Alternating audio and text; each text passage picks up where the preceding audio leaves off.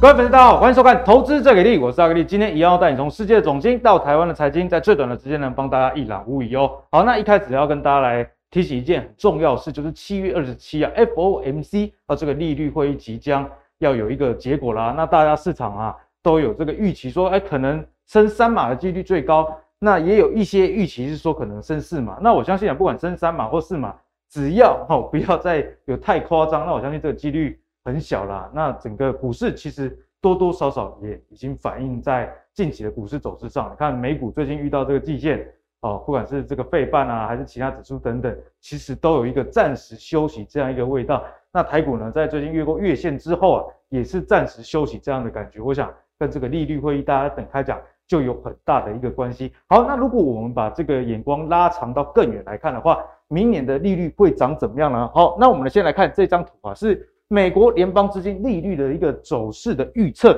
那大家可以看到，其实在今年年底的时候，理论上哦，数据会是最高的哈，这个利率呢会大概到这个三点三 percent 左右，也就是三点二五到三点五 percent 的区间。那现在市场啊是预估，哎，全年大概升十三码或者是十四码，这两种声音都有了。那今年已经升过六码了嘛，所以今年到年底之前大概还升七码到八码，大概是这样子的一个概念。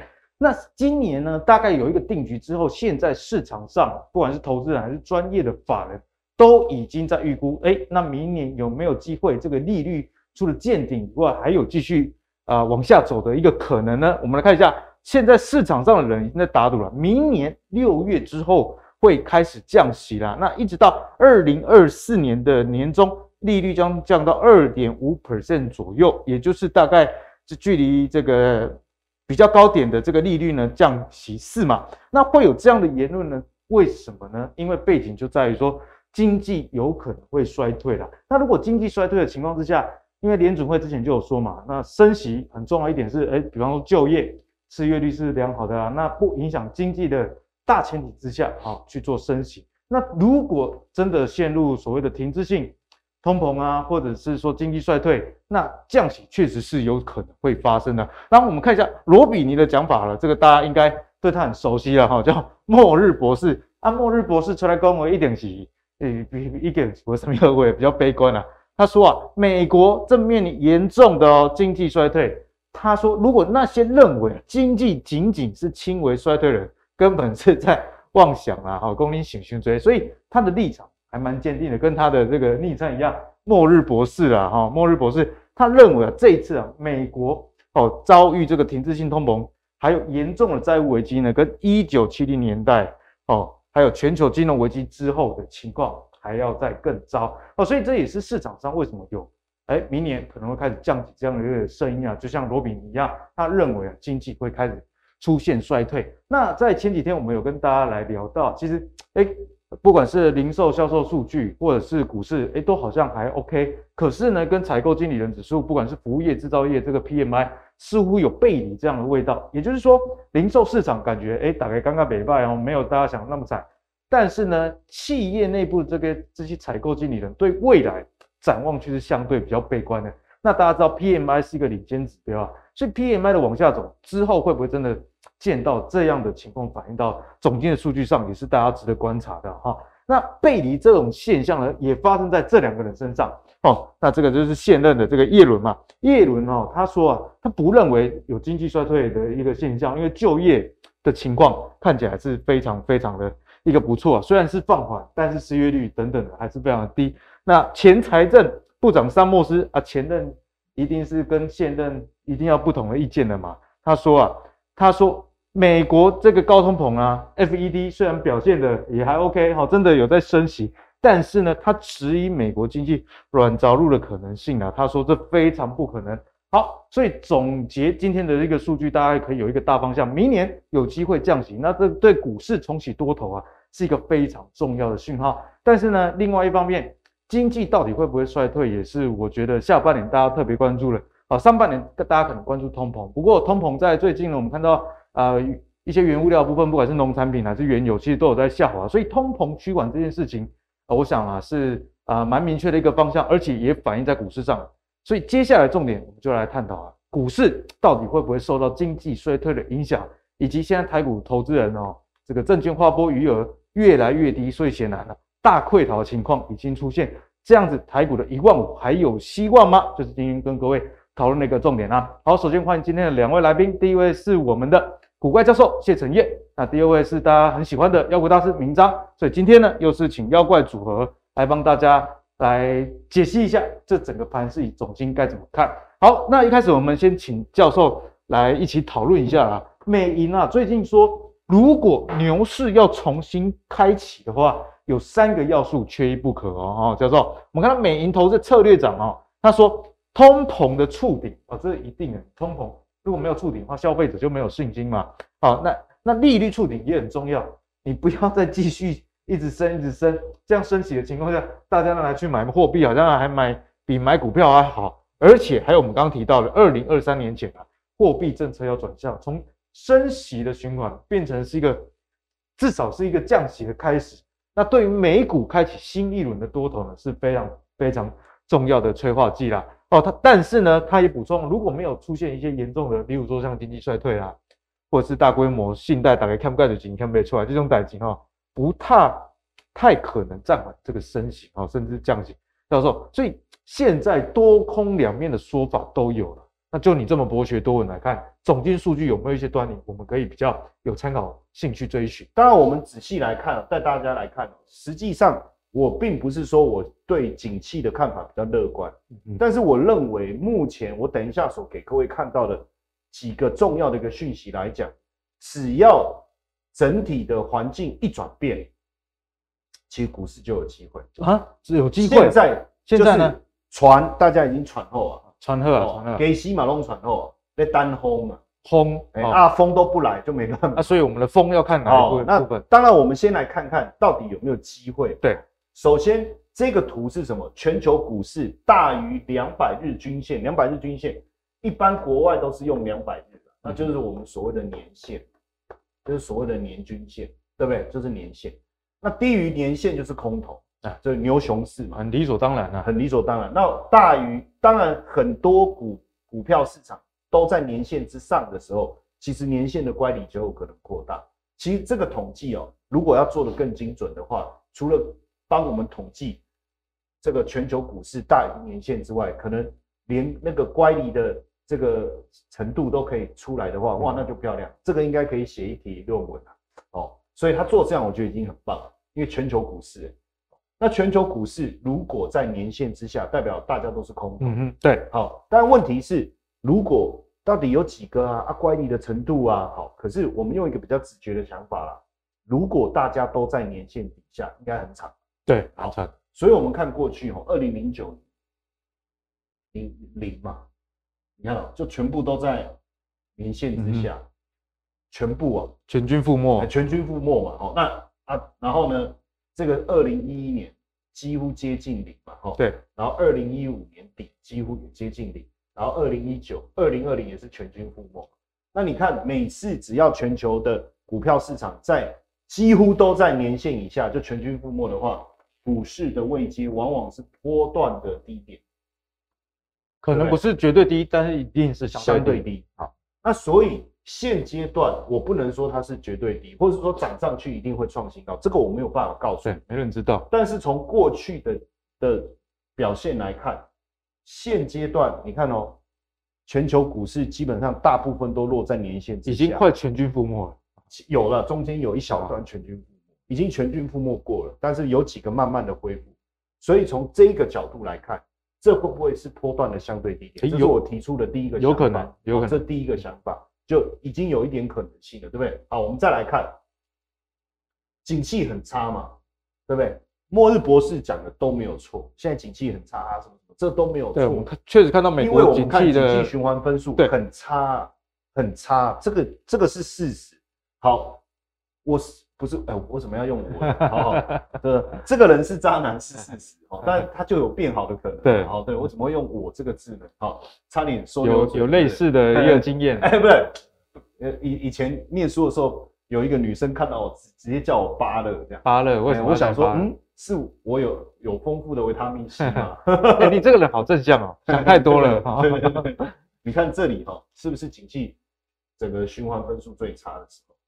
然后这里我们把它圈起来哈，然后我们等下再来看当时发生了什么事情时间点。哎，那现在来说也也蛮低的哈，二零一一哦，二零一五哦，对不对？二零一九要进入二零二零，一样嘛，是不是股市相对波段的一个低点？嗯哼，哎，那现在比以前更差，而且基本上大家说现在的状况可比拟当时金融海啸，没错啊，确实如此，没错嘛，对不对？好。那如果是这样，那是不是又找到另外一个让股市止跌相对低点出现可能性的诱因？嗯嗯，因为以前景气最差的时候，往往都是低点。那现在景气不是在往下当中，而是最很差哎、欸。那如果从这个角度来看呢，这是第二个我提出的第二个想法。好，第三个，散户，这美国投资人就是散户了哈。那一般散户偏多的时候，往往股市是。相对比较高档，当然是这个，大家看涨才会追嘛，对对不对？那通常大家不敢买的时候，股市相部分都在低档，对不对？好，那我们最近看到金呃蓝色这个是大家看空，嗯、黄呃黄色呃呃橘色黄色色是看多看多。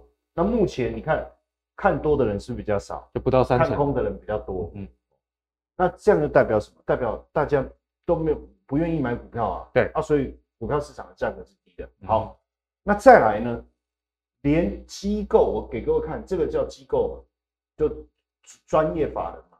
那法人如果持有股票的情况也是在低档，是不是表示他一路卖卖卖卖卖到现在为止。每个没股票的，每个没啊嘛。那现在他们持股比重的位阶在这，那我们就对照过去哈，对照过去，你看哦，是是不是差不多？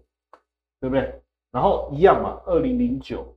二零一一、二零一五、二零二零，所以你看哦，现在股票已经卖到像二零二零那时候，嗯嗯，它的持股的位阶，持股的位阶已经在这么低了，哈，对，当然有可能再更低嘛，低到像当时这个金融海啸一样嘛，根本都不愿意这个持股嘛，也有可能嘛。可是问题现在的基本面有差到像我们从景气循环那个方向来看是这样，可是当时金融海啸是整个国。国际的金融市场完全崩溃，而且真的很多公司倒闭，而且是很大的公司，不是像如新这种。哎哎哎，哦，有了，有看你在有台解析啊，非常好。最近大家都一直在问我如新的事情，哈，可能可能是我是常穿牛仔裤的，所以你看哦，如果按照这个情况下，其实我就讲哦，就是我为什么讲船都在那，因为没有人在船上。嗯哼。现在我简单的比拟就是说，船上都没有人。没有人啊，没有人，所以我们要上船是不是很容易？相对，而且风一吹，是不是就可以走了？但是如果现在船上挤满了人，即便风来还不一定吹得动，没没，而且要风很大。好，那我从刚才第一个跟大家讲到的，呃，从这个技术分析、技术分析哦，然后再来景气，然后再来散户，连机构法人持有的意愿都不高的情况下，嗯、所以如果一旦有一个对股市比较有利的讯号产生的时候，谁会先跳上船？当然是法人，对不对？然后等他们推了一段时间以后，是不是散户才上船？大概是状状状况是这样。所以现在船上没有人，就跟我们到非洲没有人穿鞋子是一样的，对不对？有没有商机？还是说到了寺庙要卖梳子给和尚？到底有没有商机？哦，大家自己观察。但是那个转折点是什么？很简单，我给各位看这个，这个是美国消费者物价指数，哦，所以这就是你说的风风的风向风向。其实呼应刚才美银的那个董事长所讲的，他他讲的这个概念，因为现在物价的问题很严重，所以你我把它反过来哈，这个是 upside down，就是它的上下轴我把它颠倒。但你看哦，这个通膨很严重的时候，按照过去的经验啊，美股当然都在相对低档区。这个是本益比，哦，本益比有没有？S M P 五百的本益比，对，S M P 五百的本益比，按照过去的经验，只要通膨相对当时是严重，本益比都是相对偏低。然后呢，往上走就是通膨和缓。哎，有趣的事情是什么？只要通膨和缓了，股市就涨。对，好，当然，我我现在的前提就是说，其实大家现在手上是有可以投资股票的钱，为什么？因为他看。因为散户看坏嘛，股票卖掉了嘛，所以他手上有其实是有钱的，哦，对不对？好，然后呢，机构投资人他们手上也没有什么股票，所以表示手上也是有现金嘛。那如果大家都是有现金，只要大家愿意投入股市，股市是不是就会涨？没错。好，但问题是什么时候嘛？好，那从什么时候这个角度来看，就是这个图嘛，就是消费者物价指数，其实最简单的。为什么？因为只要通膨降温，我就不用再升息升那么猛了嘛。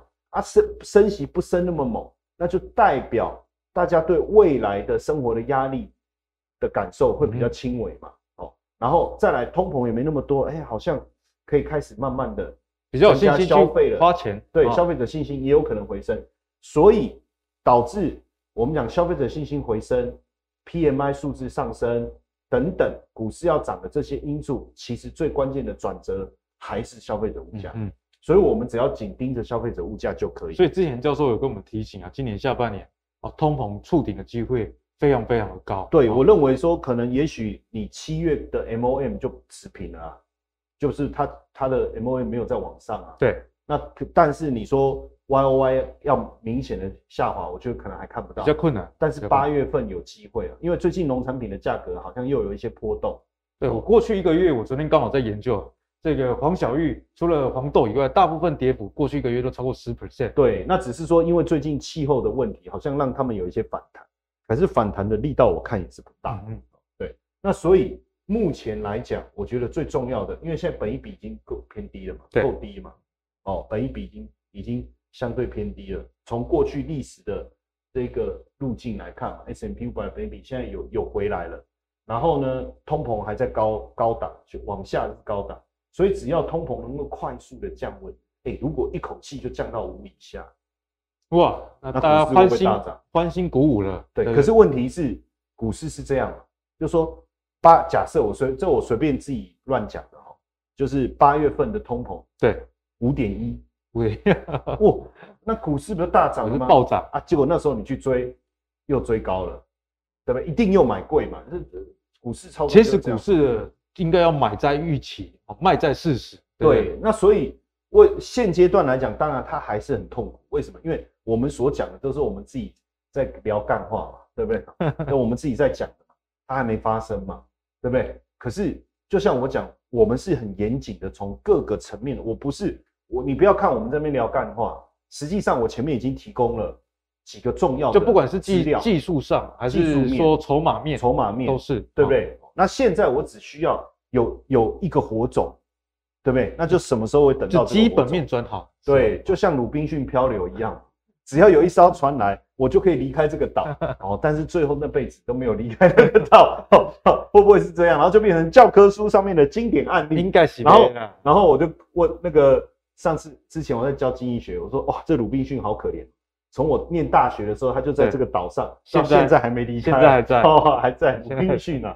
哦，所以我就提醒大家哦，这个方向。但是，嗯嗯，我跟大家讲，我其实比较不担心美国，比较不担心美国。哦、其实很少节目哦，有专有够专业的人谈提出。那你担心哪里？啊、哦，我担心，呃，我担心你啊。担心哦，担心什么？我担心欧洲。哦，欧洲最近为什么很惨哎？我跟各位讲哈，我反而担心一件事，就是说会不会之后美国真的反弹上，可是却被欧洲给拖累，然后有可能我们整个投资的希望又破灭。为什么？因为大家也知道，俄乌战争打到现在为止，除了这个以外，哈，就是石油、天然气的供应有问题之外，还有粮食的问题。但是现在最大的问题还是在天然气。如果天然气供应不上，天气又这么热，那会产生的问题是什么？我电力供应不上，那我必须要分配电。分配电对居民来讲很苦，好，没关系。但是对制造业怎么办？对工业生产活动怎么办？那整个 GDP 一定会受到影响，还有很热，你你会想消费吗？那整个情绪我们两热都热都晕了，都快晕了。你生产力、消费力会大幅度下滑。那所以最现在第，我刚才讲这是一个问题。然后小这你看这个这个这个也未免太夸张了。这个线是怎么画的？但是欧洲的消费者物价指数，这个线是怎么画的？你看，对不对？逆转好，可是现在我们所知道的是，拜登是。联总会是强劲的要升息去压抑通膨，可是到目前为止，欧洲区还不敢强劲的升息，就是微调一下，微调一下。为什么？因为怕影响到经济的发展，因为经济已经有点疲弱了，有点像日本，有没有？有点像日本。那这个也也感觉也是这种问题，就是说我很严重，可是我我怕一升息，我的经济更惨，所以他只敢微幅的调节。那这个问题就会很严重。对，再加上俄乌战争所带来的影响，对不对？所以你看，现在消费者的信心是整个大幅度的一个滑落，已经回到这个疫情爆发时候，几乎是跟疫情当时差不多。可是现在没有疫情啊，除了猴痘以外，哦，那这一个部分，你说猴痘真的会影响他们的信心？我觉得倒不是，我真的觉得就是整个。物价啊，电力的供应啊，影响了大家的消费信心。大家缩衣节食，想说，呃，万一继续涨怎么办？好，那现在消费信心下滑，那工业生产如果又又自己主动的停滞了，不是因为消费者信心的关系停滞，是那种预防性的。预防性，因为我不够电了，那怎么办？那这样对欧洲会产生影响，是我觉得很严重。那我给各位看一个数据，为什么会担心？这这两个图，一个叫欧元区的系统压力指标。一个叫主权债务哦，系统压力就整个金融系统是不是会有压力？嗯，再来一个是主权债务欠钱的这个压力。还记得二零二零一一年欧洲五国的问题，是不是让股市整个崩盘？全球金融股市崩盘。可是你去想哦，为什么二零一一年欧洲五国会崩盘？其实是因为二零零八年的金融海啸。其实都是有关联的。其实它是有关联，它只是延后发生，然后接着再过几年，不是有中国的问题，所以它是一连串，慢慢慢慢一连串。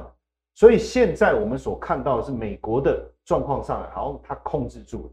可是接下来你要去注意哦，在二零零七年之前，看起来系统压力都没有问题。就你看哦，爆金融海啸之前，整个爆起来，对不对？好啊，金融海啸爆到最高点，OK，看起来没事。可是你看它的问题一直存在，波动的加剧。对，果然在二零一一年整个炸锅了，就炸锅了。然后一直后来没事了，一五年又有稍微上来，可是你注意看哦，零七年这一次，不论是金融系统的压力还是主权债务的压力都升温，但没有真的解决，所以在二零一一年炸锅嘛，哦，二零一五年这一次只有金系统的压力，可是债务压力没有上来，所以其实没有事。好，我二零二零年两个都有上来，对不对？对。好，红色这个是债务压力到这里，OK，好，麻烦各位看一下。现在在哪里？比这个二零二零高出许多，而且现在的系统压力在哪？就是双重的，几几乎跟二零二零差不多。所以我担心这件事情如果没有真的能够有效的解决，嗯，欧洲会先挂掉。对，那欧洲挂掉以后会不会引发呃美元美国市场的危机？这个我现在还不敢讲。所以我觉得这个是我们接下来要密切关注。我先提出来，所以一个风险。对，所以假设你要投资欧元，你觉得现在够便宜？我是不建议，嗯，当然你要去玩，你一定要换欧元，那个另当别论。对，但是假设你是要做投资，第一个我不建议，嗯嗯。第二个，如果你有欧洲区相关的一些投资项目，对，基金啊或者什么的，我建议趁现在先，哎，还好像没有什么事情，先跑一趟，先跑一趟，先跑一趟。那万一真的没事啊，恭喜你啊！啊，你在抱怨什么？很多人说啊，老师啊，拢无代志啊，你基本哦，是啊，啊，但无代志，你买要抢人家高工啊，你基本写的。报告票都没料啊！啊，你起码写脚上啊，对不对？哎，他讲讲也有道理吼，对不对？哎，你没事，你还怪我？留得青山在了。哎，对对。啊，如果他真的有事了，那你是不是有先跑？对，逃过一命。大家要记得，这个是呃，目前还没有人特别在提醒大家这件事情哦。那我在这边先提醒大家。好，那教授呢？这个重点的解析非常好了。欧洲区阿格力最近也有看到这个 PPI 哦，生产者的这个。指数啊，其实压力蛮大的哦，已经超过十 percent 哦，但是他们的物价涨幅却没有那么的凶，也就是说，哎，厂商你没有充分涨价以外，成本压力很大，跟这个战争自然而然脱离不了关系。所以今天教授讲这个欧元区哦，真的大家密切的去留意咯。好，那接下来我们把这个焦点拉回台股来谈谈这个台积电跟联发科还有 Intel。三个人的这个三角恋情啊，好，好，那现在呢传出啊，联发科已经吸手 Intel 来做晶圆代工了哈。联联发科的最新的一个消息指出呢，他们有一些代工要委托 Intel 来制造啊，主要是这个。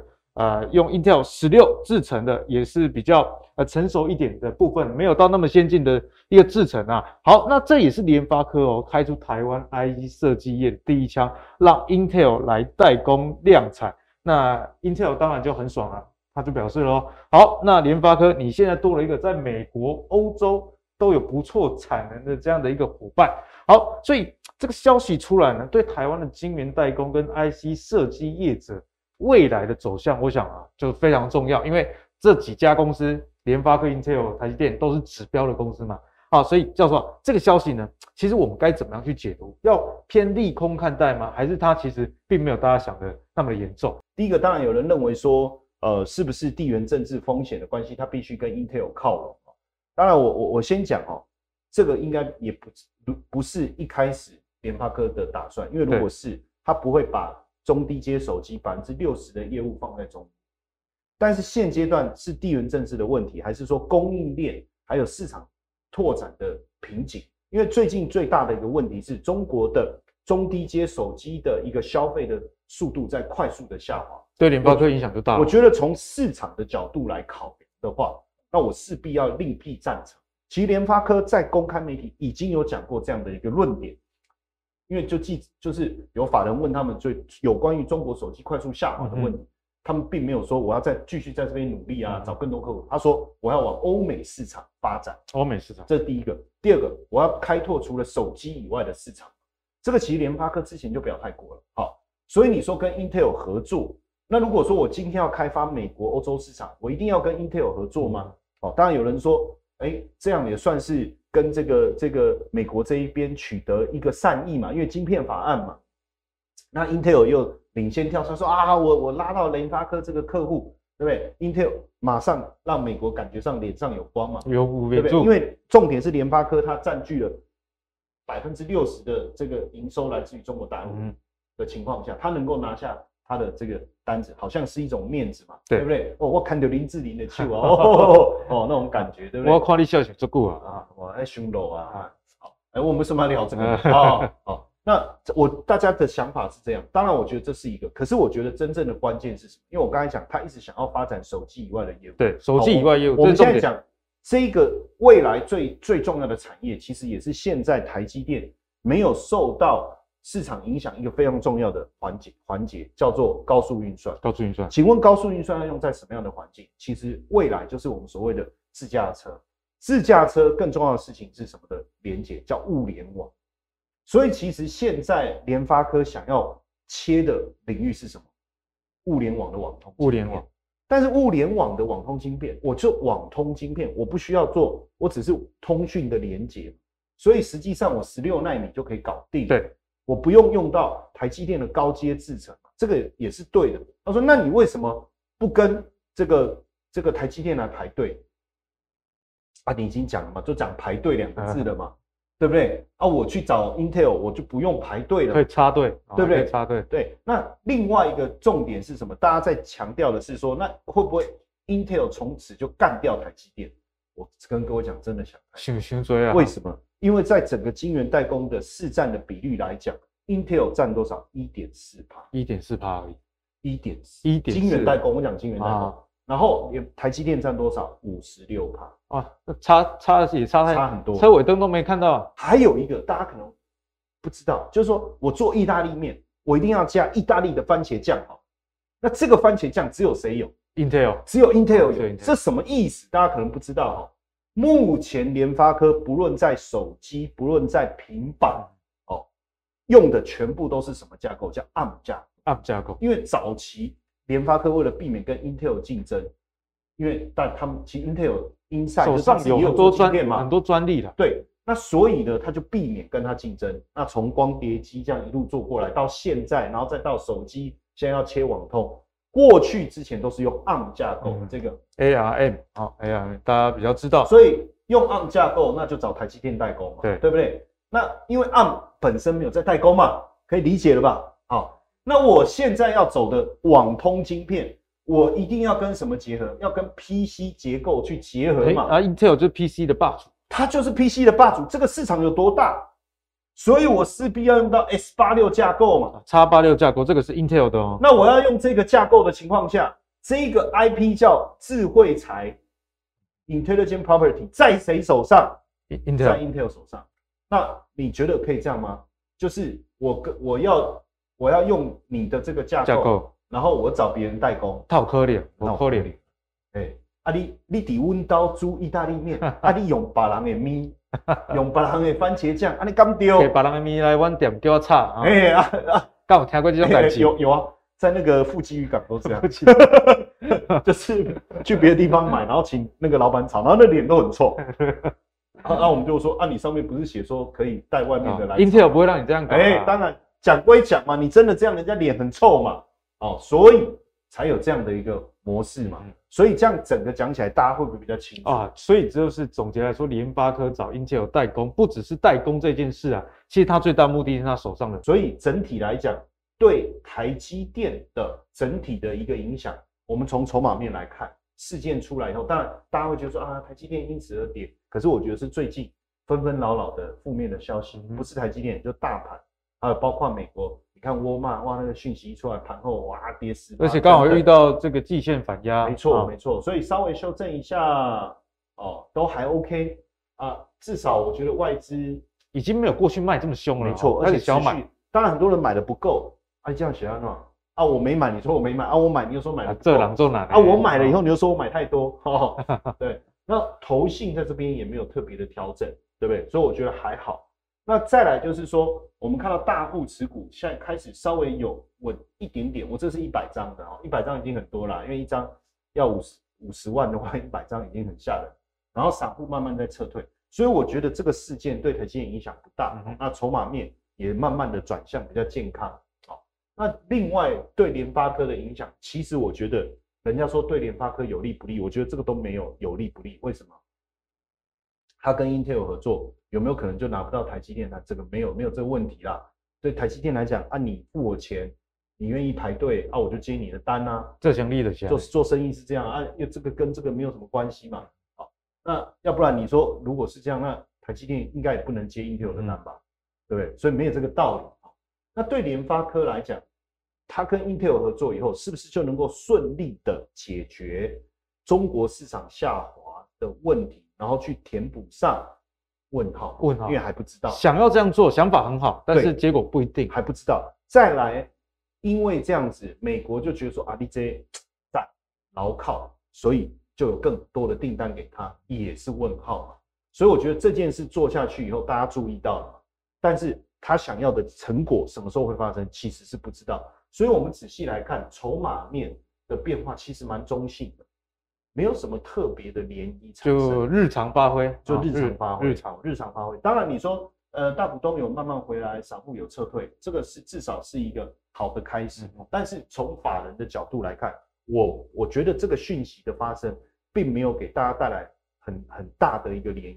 所以你从我刚才前面的解释，应该就知道原因。嗯哼，好，所以呢，教授帮大家做了一个非常市场产业上的一个观察。其实啊、呃，这个不是所谓的台积电掉单。哦，那联发科它找 Intel 代工，单纯呢、啊、就是为了布局手机以外这种专专装置晶片的应用，那相关的专利就在 Intel 手上，所以自然而然就找他。哦，所以如果对于这两家公司都有关注的话，那其实大家可以中性的看待这个消息啊。不过也祝福联发科啊，之后在其他的 PC 端的的应用啊，会有点酸，没有啦，他还是希望他发展很好啊，对不对啊？毕竟是台股也很重要的权值股了。好，那讲到这个权值股，以及讲到大盘最近的操盘呢，就不得不提教授这个课程。然后哦，棋子当冲，因为像是电子棋哦，也是可以拿来当冲的哈。没错。那听说教授这个棋子当冲布丁盘哦，突如其来的这个课程宣传啊，您感觉没什么准备？因为教授一直叫我们说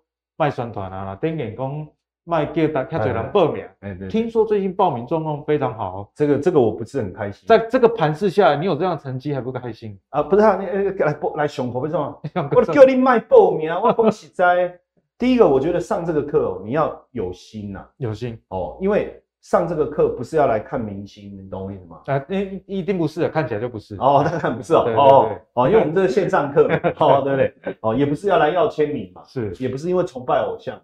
你是真的要扎扎实实的学会一个操盘的一个技巧，对不对？哦，因为过去毕竟我在法人圈那么长的时间，操盘非常丰富经验。哎，我还有香港的经理人的这个牌照，教授是真的什么都有。对呀，好啊。那所以在这个情况下，我是觉得说，如果大家也不用听听到我们说很多人报名就想要报名哦，毕竟你真的想要学会，我觉得再来了。对，哦，真的想要学会再来啊，也不要想说啊，我抱着看热闹来看看你这个课多厉害哦，有多难。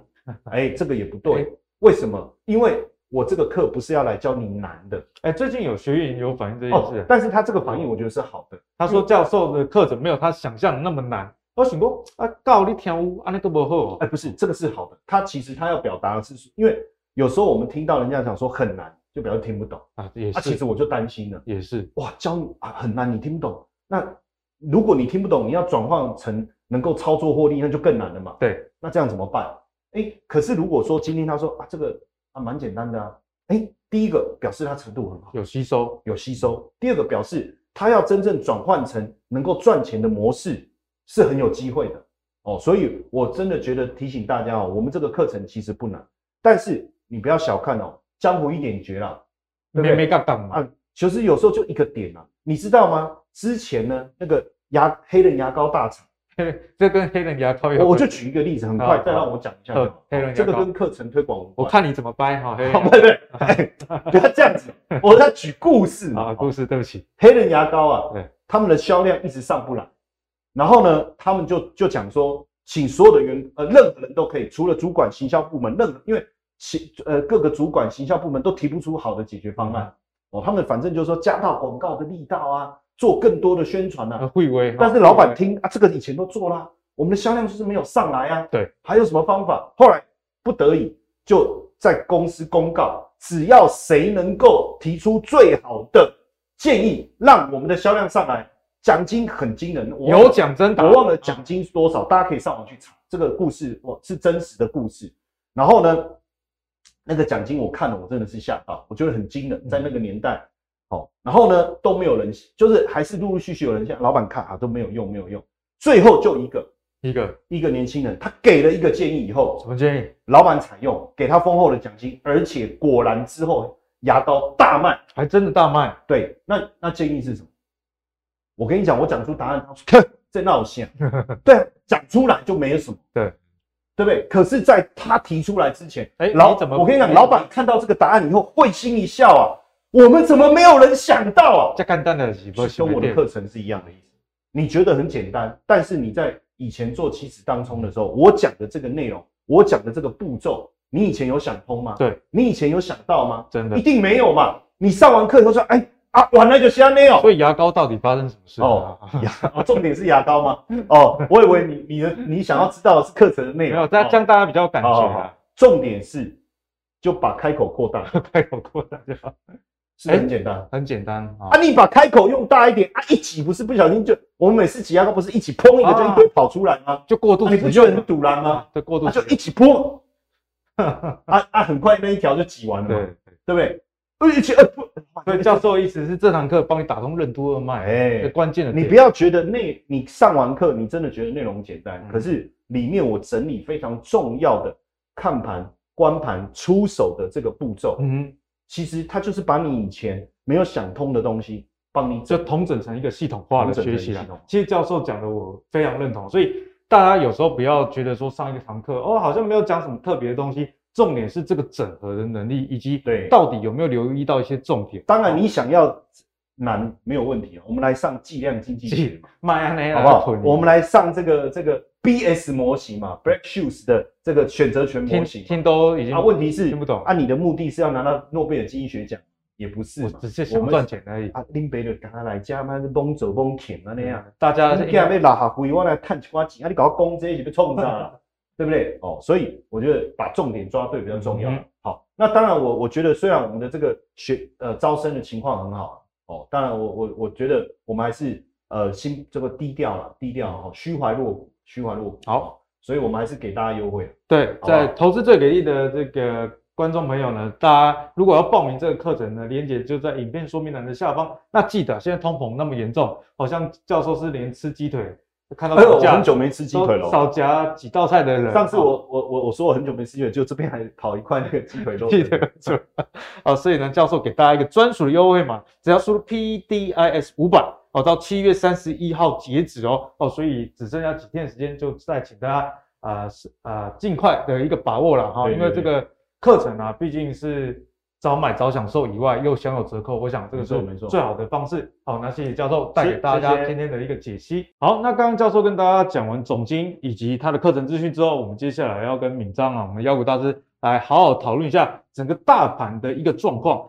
自从我们大盘喝了国安感冒糖浆之后，哎，确实是不错哦，从一万三千九百多点，哎，一路一路攻哦，攻到这个碰到万五左右这样的一个位阶啊。但是呢，我们观察到最近站上月线之后，好像没什么力量哦，开始往下弯了。那我想啊，这跟整个市场的资金脱离不了关系。这个是证券划拨存款的余额，也就是说，大家到底有多少钱真的要投入到股市里面？那我们看到二零二零年啊，不用讲了。如果大家回想过去两年，超多不玩股票了，嗯，全部都玩股票了，现在跳进来，好，先全部都跳进来了。那同期间呢，我们的节目就跟这个证券划拨余额一样，收视长虹，但最近节目 收视不太好。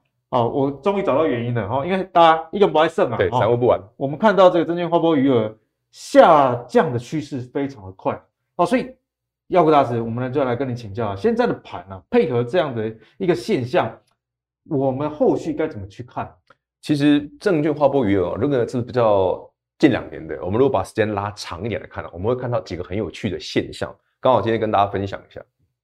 这一张图哦，是证券划拨余额从二两千年到现在的哦，两二十年来了，二十几年，二十年。那蓝色这条线就是证券划拨余额。其实你自己看哈，从两千年到现在，基本上大部分的时候，嗯哼，都是往上的。对，尤其是这几年喷的最凶。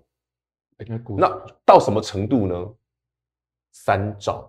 过去好像连两兆都很难呢。对，你看啊，我我们刚聊到说两千年的是多少？其实是六千亿，六千亿。然后这一波最高点是三兆二，就五倍以上，对，三点二兆。那为什么跟大家讲这件事？哦，如果我们从这个角度来看，证券划拨存款余额越来越多，其实是市场热络的这那个征兆。另外一个很重要的就是，其实台北股市长期而言都是涨的，长期而言都是涨，都是涨的。这个跟 S M P 五百蛮像的。大部分的时候，你去投入市场，如果你咬的股票不要太差，好像台积电，或者说不要说只要稳定度好的公司，大部分的投资朋友们都会赚钱。连中华电都都都会赚钱，因为你配股配息之后，你还是会赚钱。所以长期趋势来讲，大部分的时候是赚钱的。那什么时候买最好？证券不会掉的时候是什么时候？哎，这个是两千年到两千零二年哪家？哦，那个什么它抗泡沫。再来呢，又是一个另外一个啊。哦零八零九年，这是什么？金融海啸，证券会不会掉喽？好，再来最后最近的一次掉很明显的，最近，哎、欸，所以如果照你这个说法，二十年来大概三次比较剧烈下跌，对，就掉的很明显的哦。大家你看嘛，这个下降幅度很明显嘛，这个下降幅度很明显嘛。对，最近呢、啊，这个转折幅度非常快，欸、才几个月，这掉很凶哎，从三兆二到现在两兆九嘞，大概两百亿啊，还不剩啊，才几个月而已。啊，每一次如果你遇到这种现象，不能说你现在买了马上是低点啊，不会是啊，因为通常你只是说你进场的位置会不错而已。接近长期来看，对，长期来看是这样子。所以按照过去这二十几年的历史经验，应该大家都看得很清楚吗？请问各位好朋友们，你在 dotcom 泡沫下去之后去买股票有没有赚钱啊？哦，北北哦北台，一尊台积电才十几块，你几十几十块而已啊，那个台积电还不该几把啊？这一波嘞？这个台积电才一百多右呀！哎，那时候我记得我还要买到五十块台积电，对，但是新手了，赚太紧张，赚一两千块就跑，这就可惜。所以说，我们如果把时间拉长来看，为什么台北股市就是最近有有客户问我这件事？哎、嗯，那会不会有机会，我们哪一天可以再回两万八？其实去想哦，只要行情不要太低迷，这个数值都是往上的，也就是说，整个市场的总体的总量能都是增加的。所以未来台北股市会不会因为哎，下次有没有机会？会不会啊？万八过了之后要等十年二十年，恐怕不用太久，还有机会再来。以这个位阶来看，市场的钱还是是钱很多。就是说，虽然市场低迷的时候，哇，你看这个数字掉很快，但长期来看钱很多。所以说，市场只要愿意，哎，行情不要说啊要继续跌的话，稍微止稳了，其实行情一来哈。机会就来了。其实大家现在应该也也不是退出市场，不是啦，是观望啦，观望就在看，在等。对，有时候觉得股票上去下来，上去下来，好像不是挺稳的。那今天我们就多花一点时间跟大家聊这一块，因为有几有些股票哦，从这个角度来看哦，你真的要找机会进场，反而有机会来进场。那关于台北股市的加权指数，我个人的看法了，不不代表其他人的立场，我个人的看法了。这个在这几天哦，过去这几个交易日哈，从上星期五到现在。都是在等升息啦，所以台北股市从上周五之后就很明显哦，那个地方礼拜礼拜五就有卖压了，然后从礼拜一、礼拜二、礼拜三的量都非常的小，都平均大概一千八百亿，是非常明显的量缩，就等升息啦。不过升息之后哈，为我认为会金金涨，会涨啊，金金金涨，惊惊 key，惊惊的地方是财报第二季出来一定很烂啊，大部分的话都烂了，这是你第一个。然后第二个会当然市场担心的什么？利空还是多啦，哎呦会不会这个七月升完三码，对不对？九月再来个升个三码，大家一定会讲嘛，这都是很多利空。但是不要忘了，今晚升完息之后，下一次是九月二十二，哎，有空窗期。有两个月，空窗期有两个月，那有些股票并没有那么差的时候，会不会有惊涨行情？所以我认为啊，升息之后，台北股市有机会来个惊惊涨，好，给大家的参考。至于金金涨的角度之下，你该买什么？这是我们等会聊的东西。嗯，好，所以呢，敏章也告诉大家，如果依照这个升息节奏的话，哎，确实哦，有放暑假这样感觉，两个月，两个月哦，两个月的暑假让你不用上学念书啊。好，所以在这个最大的一个市场利空，显然就是升息哦，在这样有喘气的空间之下，接下来我们就要跟啊妖股大师来讨论了，有哪些产业值得大家去留意呢？第一个啊，当然还是要去。讨论到这个元宇宙商机啊，啊，当然不是我们台湾的红塔店那样的角度去切入，而是说，哎，现在世界的大厂啊，包含了这个苹果哦，跟脸书，也就是 Meta 的部分呢，其实都在冲刺这个元宇宙商机。那自然而然，他们要做这些的啊、头盔啊等等的，就是要找台厂来合作。我们现在看一下，其实元宇宙啊，你要说它真的只是概念，好像也不是，因为。去年呢，我们看到全球的 VR 跟 AR 的头戴装置出货量呢是一千一百二十三万台。好，那只看数字大家没什么感觉，我们看年增率，哎，就有感觉喽，很惊人，年增九十二 percent 以后，这是非常强的一个数字。那现在市场预估今年的 VR 装置，哎，出货量会进一步到一千五百七十三万哦，这个年增率也超过四成啊。好，所以如果苹果要找台湾，跟 Meta 要找台湾的厂商，会找谁呢？现在市场。啊、呃，点名的其中之一就是台湾的 LED 的龙头富彩哦，因为如果能导入这个 Micro LED 的技术，哦，那后续这个应用就会更好，那大家体验也会更棒。好，所以呢，在元宇宙这一块，耀股大师你的观察呢？因为坦白讲啊，这相关的公司很多不是妖股，对、哦，就是虽然有赚钱，但是本一比也很高，还是很高夸张。对哦，啊，这个刚好是你的专长，怎么看？那我们先来聊聊富彩这家公司。哦，Micro LED 其实从你如果大家去看那个 LED 相关的哦，你就只你其实你只要看一档，就看富彩就好了，因为它就是龙头了，技术层次也是最好的。但富彩这一波哈，虽然说我们现在看到股价有上去，因为有个题材，但它有个明显的缺点，营收啊，这排款年排款年减，而且不是只有六月，它五月也这样子。也就是说，因为大家就想到哦，LED 这个族群，其实你第一个该想的不是只有说我们讲的 Micro LED 这个这样的的想想法哦，它其实是面板。嗯，对，因为你知道面板不好，这个东西很难卖。面板用用量最大，背光都要做这个的。那你用 Micro LED，虽然它公司很好，那成长未来成长性也是好的，但短线就像我刚刚讲的，有些公司在第二季数据应该很难看。嗯、那富采现在大家最诟病不是说，哎呦，你元宇宙有个好题材，元宇宙是题材，未来可能很好，但我们现在立刻面对的是面板卖得很烂，电视卖得很烂，立即的立即性，你马上看得到的。所以这个就是未来有题材，但短线呢有难度，这个很现实嘛。你第一第五月年减三十，六月也年减三十，你告诉我七月要好，我我还是等等好。而且我最近在买这个家电，我心价快好了。我觉得这个面板业真的是最佛心的，因为很多东西都涨价啊，就只有电视它跌价。对，而且呢，荧幕越来越大，越做越大，规格越规格越好，对不对？从传统的 L LED 到现在变 Micro 的，价格还不涨，这是这是超佛心，所以。这种佛心产业哦，呃，投资上就要小心，就是要抓住它循环的一个。对，因为它只有像面板，常常有人问说，哎，面板好不好？面板好的时候，通常会让你赚到一些些钱，面板股，但它不是一个很 long term 可以让你一直操作的股票，这一定要记得。所以 LED 其实也有这种现象。对，那一定要注意我们刚刚讲的哦，虽然它题材好，但它这个数字真的蛮丑的，我很怕它七月延丑哦。所以如果你有，或者你刚好最近趁这一波又弹掉了。不谈的喝啊，反而是要跟他卖，有赚就好，下次再来。反而关于元宇宙，我觉得有一个有几档股票很有意思。刚刚教授不是讲到矽智财吗？矽智财有几档股票很有意思，我觉得它的股价跟它的营收完全是那个南辕北辙。就是你觉得，那你那有扣零在多干呢？我们来看这只股票很好玩。大家都讲电子股第二季不好，这创意我们上次讲过嘛？这一波一上来，哎，一个反弹一百多块啊，吓死了。重点是。台北股市最近回档，它也没什么跌嘞，哎，对啊，还撑着哦，对，它没什么跌哦，撑着。好，那我们来看一件事，创意去年赚十块九。过去式是过去式，你刚刚当年我们对啊，贵给像贵，当年我也六块几，现在都 一一团肉了。现在一块，对对，这有什么好讲的？我们来看最近的六月，欸、很棒哎、欸，哎、欸，六月还年增五十五趴，跟复产对比就蛮强烈。这很明显哦，这哎、欸、啊，不是第二季电子股不好啊，你还年增五十五趴。我先跟大家讲哦，如果我们从一月到六月来看的话，对，这一家公司每个月都年增上，年增五十趴以上，每个月哦，每个月从一到六月都这样哦。那就都是，那就是真的有实力，他是真的有实力哦。然后再加上我们以前我们在这个节目上跟大家分享过的，像创意这种细制材公司哦，它的专案啊，case 进来是一进来不会马上变成获利，它会分成很多年慢慢切进来的。所以你为什么说它去年十块九，今年随便抓成长五十趴，嗯哼，那会有十五块，但是它股价呢从六百多块杀回来了。这不是很奇怪吗？这是好的背离，对，这很好的背离。我我股价修正那么多，那为什么我成长现在这么高？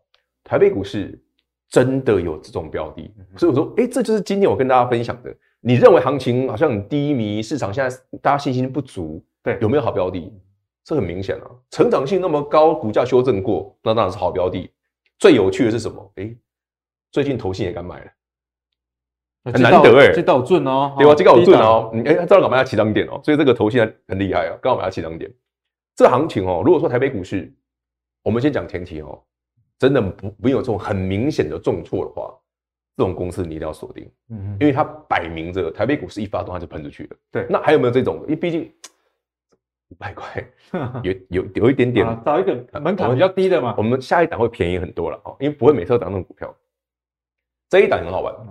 去年赚四块六，股价从三月份我们请大家卖掉三百多块嘛，最低点达到一百四十三，但就是腰斩的意思啊，腰斩还超过腰斩，比腰斩还夸张，从三百多哦，最高好像三三三吧，杀到今这个波段一四三点五。好，重点来了，去年的四块六五，六月营收这个才夸张嘞，年增九十六，翻倍，而且而且。它一到六月都是它平均年增一百趴，一百趴，信用好吗？那股价嘞，四折，太贵，股价打四折。然后呢，一到六月哦，不是第二季很多科技股掉吗？到最近一个月，六月份公布来了，还年增九十六趴，这就很扯了。所以从这个角度来看，嗯，这个股价会未来会未来有机会，我觉得可以值得期待一下，因为毕竟。你你缴出来的数据很漂亮嘛？你不是说，哎、欸，元宇宙跟我讲宏达电很博碳级啊，跟我讲威盛为什么博碳级？我们找一些有赚钱的嘛，这不错吧？这种数据来看的话，如果它今年下半年不要太差，嗯、这搞不好是翻倍哎、欸，翻倍，这四块六可能变九块。以上呃股价在一百多块，它本一比十几块，就变成就十几倍，其实才很、哦、这很低哎、OK，很 OK 这不是那种哎、欸、那种本一比那种高到你难以计算、无法想象，很觉得像炒作。这就很合理吧？嗯、那我们再来看，哎，投信有买哦，多啊，多倍啊！哈，其实内资法人最近开始有一点点转向电子股了。之前大家觉得电子股好做，都是投信，投信一直在抓一些中小型电子股，像智源就是，只要投信哦开始觉得，哎哎，其实你很便宜哎，其实这个行情没有那么糟哎，那整个市场上大部分的利空都已经度过了，这种行情就会来。其实之前那个一些中小型电子股。飙股大师三月叫大家卖掉，也就是说，哎，投信的持股比起一根紧绷过高啊。其实投信从智源最高是二十几趴，最近大概剩十趴左右的啊，它砍一半，对，大半呢，大半。所以它从三百多个被砍到一百多，就这样来的。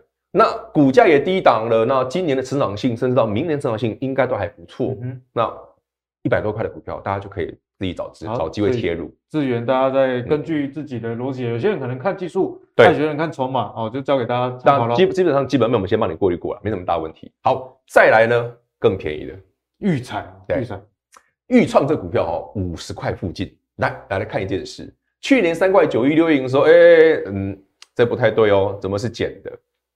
可是我们把六月之前的过去五个月来看。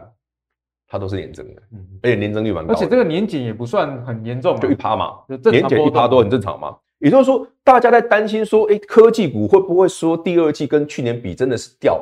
如果是你你你第二季出来的数据跟去年比真的掉很多的话，那这股价修正合理，它搞半边跌完嘞。对，可是我们从刚刚这几个角度，哎，刚刚这些全部都是 IC 设计晶片相关的股票哦。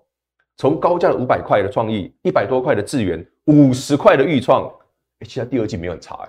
所以这个其实以产业来看，大家族群性也还是 OK。对，有一致性啊，就元宇宙相关的啊。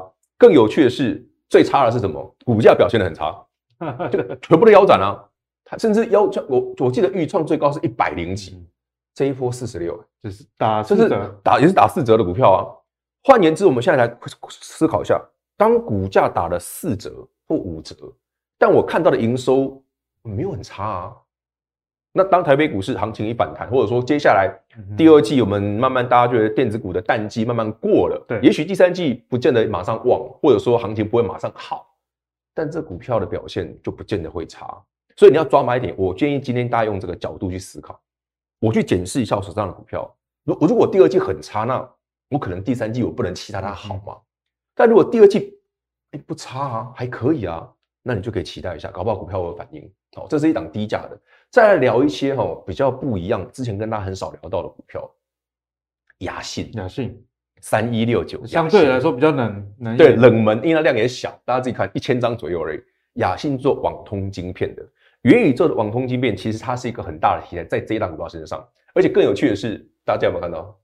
去年赚六块三，用去年来算的话，股价一百多块也不贵啊。嗯哼。今年到六月它也是成长，而是前面一到六月全部都是成长的。基本面，那股价呢？对，两百多升一百一，筹码看了也不错，外资对很漂亮啊。所以你回头想想，台北股市真的没有好股票吗？有。每次行情只要大跌之后，哈，我们常常会发现说，啊，你哪家小？真的啊，就像我们今年三月，我请大家股票卖光的时候，我讲过，我说你回去算，他搞不好已经把今年都涨完。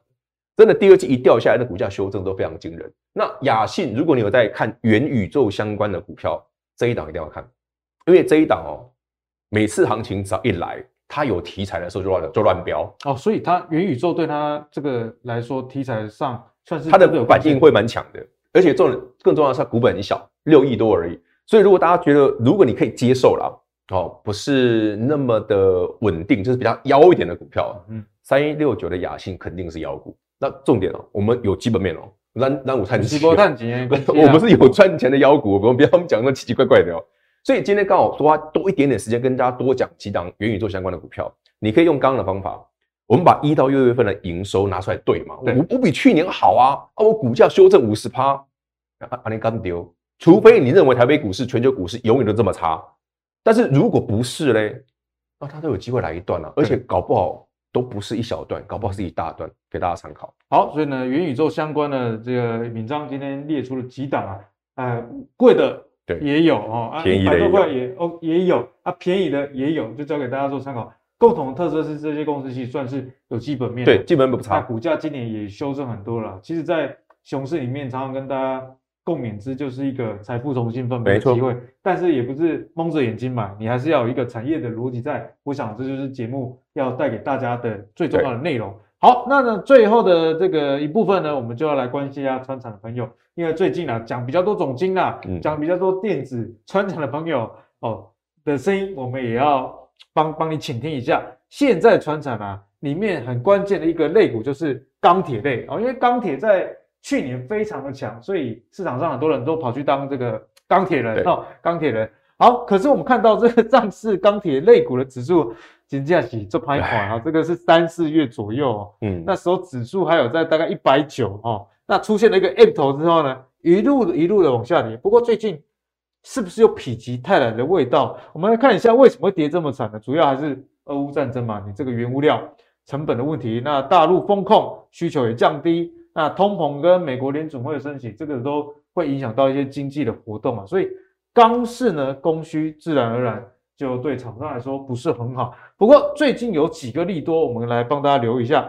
钢厂啊，大家也不是省油灯喝啊，啊不啊，不然我们就在减产嘛。哦。这样就能让这个价格有所支撑啊。那国际上呢，铁矿砂的价格也在反弹，然后镍价哦，今年曾经一度被称为妖孽的，在过去几个月也是跌得蛮惨的。好，那镍价最近有止稳的一个状况，所以对不锈钢族群来说就是一个好消息哦。那还有一个用电量，最近台湾真的是遇到大暑啊哈。那很多。个股呢，其实都已经是所谓的绿能概念股。所以综合这样多空交杂的情况下，现在钢铁类股在这么低的位阶，到底该跑还是大家该继续等？我们就来跟妖股大师好请教。呃，我们先讲几个概念哦。其实钢铁股如果大家有印象的话哦，真正的高点哦不在今年了，去年六月底，去年哦，去年六月六月三十，嗯。都是高点。去年下半年之后，所有的原物料相关的，其实大部分都不好，都都挂。那钢铁很明显哦，我我举个例子哦，呃，比方说大成钢六十块以上，就是去年六月底，哦，中红的六十块以上是去年六月底，中钢大概那时候逼近五十，也都是去年六月底七月初，所以大家可以抓一下哈，从那个时候到现在，我们曾经在节目上提过几次钢铁股，其实我的看法一致，但直到最近，我觉得你可以稍微扭转一下，哎，有机会。是有机会，我们看一件事就好。我们姑且不论市场上有多少题材哦，从最龙头的中钢来看，好，中钢在昨天刚好除权息益。有人问我，嗯，那会不会回来？会不会填啊？会不会填？有可能会填。为什么会这样讲？你看哦，外资死命的卖，这也不意外啦。外资死命卖，诶，那投信怎么了？投信为什么那么敢买？而且外资大卖的过程中，哎，股价其实对啊是涨的哦，而投信买走了哦。那投信这样买，难道难道投信只是单纯想参加除权息吗？应该没那么简单吧？这是一个哦。第二个，我们来看哦，好了，去年赚很赚嘛，那今年营收人家也是增加的啊，直到六月营收都是增的啊。也就是说，如果不要说一定要要求中钢能够像去年那个样子，那种飙一段，这个我觉得在今年还是很难啊。因为以传产股来讲，本来它的景气的 cycle 就是很长。要有特定的条件才可能会飙，可是今年你说它完全没机会吗？也不尽然，至少我觉得填权息是有望的。基本上我们刚讲嘛，以台北股市目前来看哦，后后续是有机会进进涨的，尤其是有这么大概两个多两个月上下，就是利率两个会议从七月二十八到九月二十二这中间的空档期，甚至全球的通膨预期可能也会下滑，这都有助于这股票往上发动。所以，如果你手边有中钢的朋友，我觉得你不要看得太悲观，至少啦，你可以期待一下填权息的行情。哎，这也不要小看这段，其实蛮多的。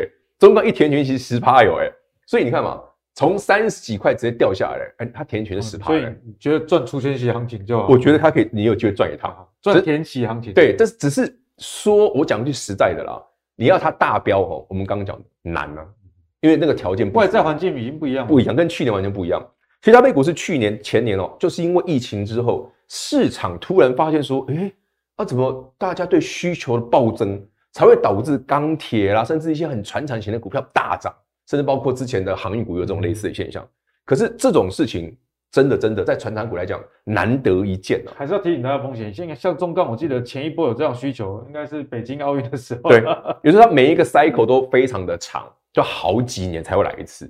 所以说，哎，我如果买的很贵的朋友会不会回来？短线比较难啊。但是这里有 ten percent 大家可以参考一下，是有机会的。如果你真的觉得，哎，我我喜欢中钢，我觉得这个价钱便宜，我有没有机会赚一趟？是有可能的，赚一个便当钱。对，马尾拜找旁尾拜呢？再来中鸿，哎，也是同一个时间除权息，它的基本面虽然掉了一点点，其实我们看到，哎，一模一样。哎，蛮有一致性的，对，很妙哎、欸。投信在买投投外资卖没错，但不意外。但但投信还不是买一天哎、欸，这个每一笔都是几千张哎、欸，而且是连续一个礼拜这样买所以投信其实自己也在押宝。哎，我这一段会回来啊，那可能也是在想这一段。对啊，他就是在也是想说，我这这段搞不好稳赚的啊，因为我一个配下来是 ten percent，我现金拿到了，这一段上去搞不好还赚得回来，所以。从刚刚我们讲的这个角度，其实如果你觉得投信这个买法你是认同的，嗯、其实我觉得大家可以参考一下，搞不好可以吃个豆腐，大概十 percent。但是你不要跟我放太长哦，你不要说我哇这么好，中红对不对？哦，对对对，哎，刚刚我们讲说去年去年六月底是六十嘛，那个六十哦，短线不会来，就鼓就鼓励不知道几年，这个可能要猜很多年才有机会的。只是说好的公司，毕竟这些都是很棒的钢铁股，基本面很好，那。用这个角度来思考，毕竟投信认同啊，公司的成长性也是很好的，营收也不错。我认为啦，这一段大概十 percent，然后跟中钢一样，大家不妨参考一下，是有机会让你占个小便宜。不过是短线的，还是要提醒大家。对，你不要看太长，你不要说我这个上去之后，妖股大师跟我三倍，我来坑几个涨泥。你这这坑涨泥是另外一个思维啊，可能就不一样了。这个当你当你要留给你的这个小朋友当是没有问题的，只是我们刚才讲嘛，如果这个行情真的上来了，你对钢铁股还有兴趣吗？我觉得就不尽然了。搞不好你对会飙的股票更有兴趣。那今天这个逻辑就分享给大家做参考。